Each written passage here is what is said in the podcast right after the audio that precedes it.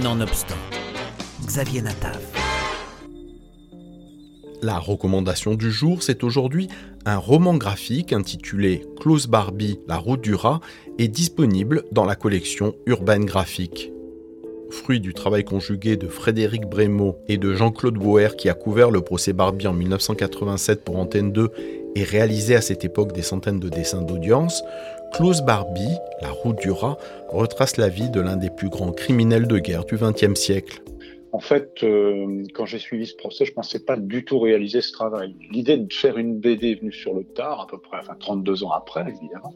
Il m'aura fallu tout ce temps pour me, décider. Et ça, ça fait suite à des retrouvailles. C'est un peu le hasard qui a voulu ça. Euh, des retrouvailles avec Jean-Olivier Vieux, qui était à l'époque l'ancien substitut du procureur Pierre Truche. Et lui faisait une conférence et moi j'exposais mes dessins. Et euh, il m'a incité à ressortir de mes cartons tous ces dessins, il y en avait 190 en tout. Et donc, ben, il m'a fallu un peu de temps pour réfléchir à ça. Et après, le fruit de ma réflexion, je l'ai partagé avec Frédéric, euh, Frédéric Brémaud, qui est le scénariste de l'histoire et qui a accepté de m'accompagner dans cette aventure on avait pris pour pilier central le procès, c'est ce qu'on voulait faire, et puis raconter surtout, et c'est ça qui moi me, dérangeait beaucoup dans cette histoire, enfin l'histoire de, Klaus Barbie, c'est cette fuite et, cette aide qu'il a, qu'il avait obtenue, ces soutiens qu'il avait obtenus de certains services secrets et tout ça. Donc ça c'était le plan de travail. Après, euh, Frédéric, lui, eh ben, il a fait sa recherche de son côté, il a, il a construit une histoire à partir de, de, de je dirais pas de mes exigences, mais de, ce que je voulais en fait raconter dans cette histoire.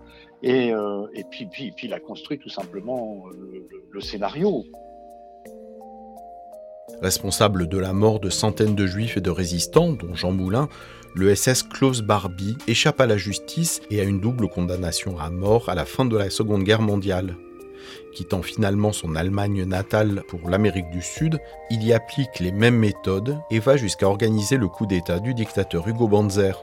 Véritable mercenaire, celui que l'on nommait le boucher de Lyon est finalement reconnu puis traqué jusqu'en 1987, date fatidique de son jugement et de sa condamnation sans précédent en France, prison à perpétuité pour crime contre l'humanité quand j'ai suivi ce procès, je m'attendais pas du tout à cette violence, à, des témoignages aussi forts et puissants.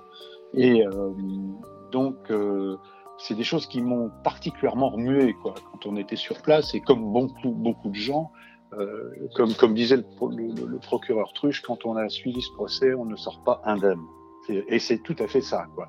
Bon, il s'est passé après 32 ans. Évidemment, j'ai pas vécu avec Barbie toute ma vie non plus, mais c'est quelque chose que je, dont, je parlais volontiers, si vous voulez, quand on abordait le sujet de, la chronique judiciaire, parce qu'après Barbie, j'en ai suivi d'autres de procès, mais j'ai jamais rencontré de, de, choses aussi horribles que, que celui-là.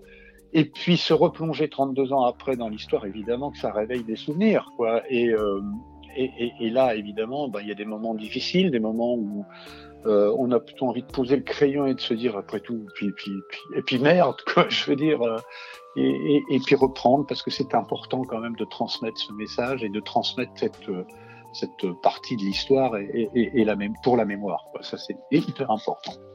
On a pensé aux jeunes enfants, enfin aux jeunes, aux, aux ados plutôt, parce que c'est, alors aux ados, peut-être aux collégiens aussi un peu, mais plutôt aux, lycéens, puisque c'est un sujet qu'ils traitent en, à partir de la première, il me semble. Et euh, c'est tellement difficile à raconter, c'est tellement l'histoire est tellement difficile qu'on se demande si vraiment des enfants euh, un peu plus jeunes peuvent peuvent, peuvent l'entendre encore, enfin tout de suite. Donc c'est pour ça qu'on s'adresse à un public un peu plus adolescent. Alors, au, tout début, ce qui, est, très curieux, c'est que je voulais traiter ça comme une bande dessinée euh, tout à fait traditionnelle, euh, euh, le noir, le blanc, et, de la manière la plus classique qui soit. Et puis, et puis après discussion avec l'éditeur, il m'a dit, mais non, pourquoi tu le traiterais pas de la façon dont tu, l'as dessiné, enfin, dont tu as dessiné les images au procès? Et, et là, vraiment, j'ai trouvé ça génial. Et ça donnait un côté un peu plus original. Et, et, et ça m'a permis de de me libérer aussi, moi aussi, d'un certain côté, et en, le, le réalisant de cette manière. s'appuyant sur des sources historiques et la participation de Jean-Olivier Viout, substitut général durant ce procès historique, ou encore Serge Klarsfeld, grand défenseur de la cause des déportés juifs, qui signe d'ailleurs la préface de cet ouvrage, ils aboutissent à un récit nécessaire témoignant de l'un des procès les plus retentissants de l'histoire. Klaus Barbie, La roue du rat, c'est dans la collection Urban Graphique.